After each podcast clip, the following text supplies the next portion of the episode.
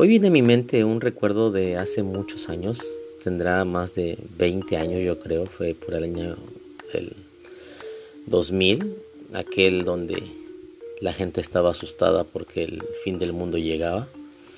Pero recordar esta época es, es, es pensar que a veces los problemas en su momento uno los cree demasiado grandes, gigantes, del tamaño del océano, del mar.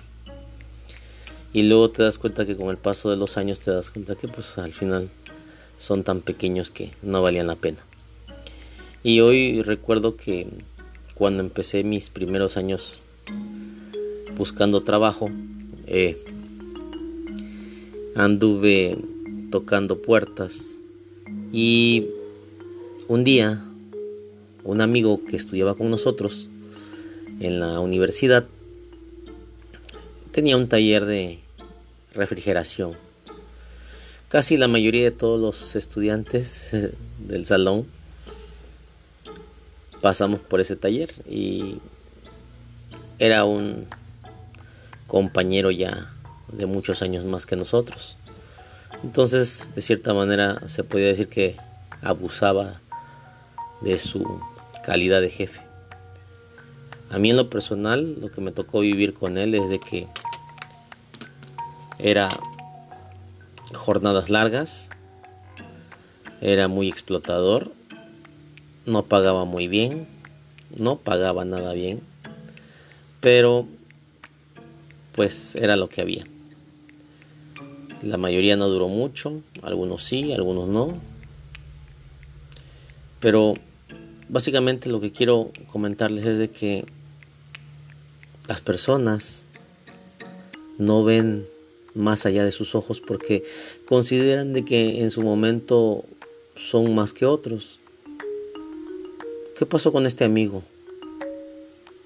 ¿Sigue estando en su taller? No dudo que, que su profesión le dé para, para vivir bien o mal. No, no puedo juzgar. Pero no ha pasado de ahí. ¿Y sabes por qué? Porque es una de las primeras, un filtro que hay en la vida. Son ese tipo de personas que hacen el trabajo sucio, que te obligan a ver más allá.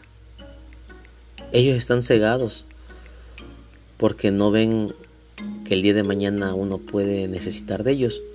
Y es que la vida es una ruleta, a veces estás arriba, a veces estás abajo. Pero siempre, de lo siempre, tienes que mirar hacia el futuro. Ver qué alianzas puedes hacer. Ahora es todo más fácil porque ya hay internet y WhatsApp y Facebook y todas las redes sociales. Pero anteriormente no.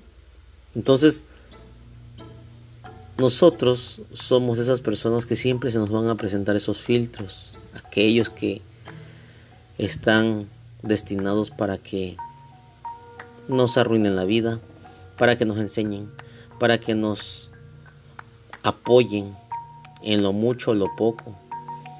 Pero es el paso que uno debe dar. No quedarte con eso que se te presenta, sino que buscar nuevas opciones, nuevos retos, emprender, crecer. Eso eso es lo que le faltó a mi amigo.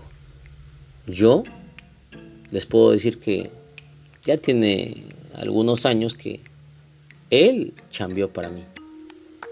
Ojo, no estoy humillando a nadie ni quiero opinar malas cosas, sino que la vida da vueltas. A veces no sabemos quién está a nuestro lado. Gracias y espero les guste.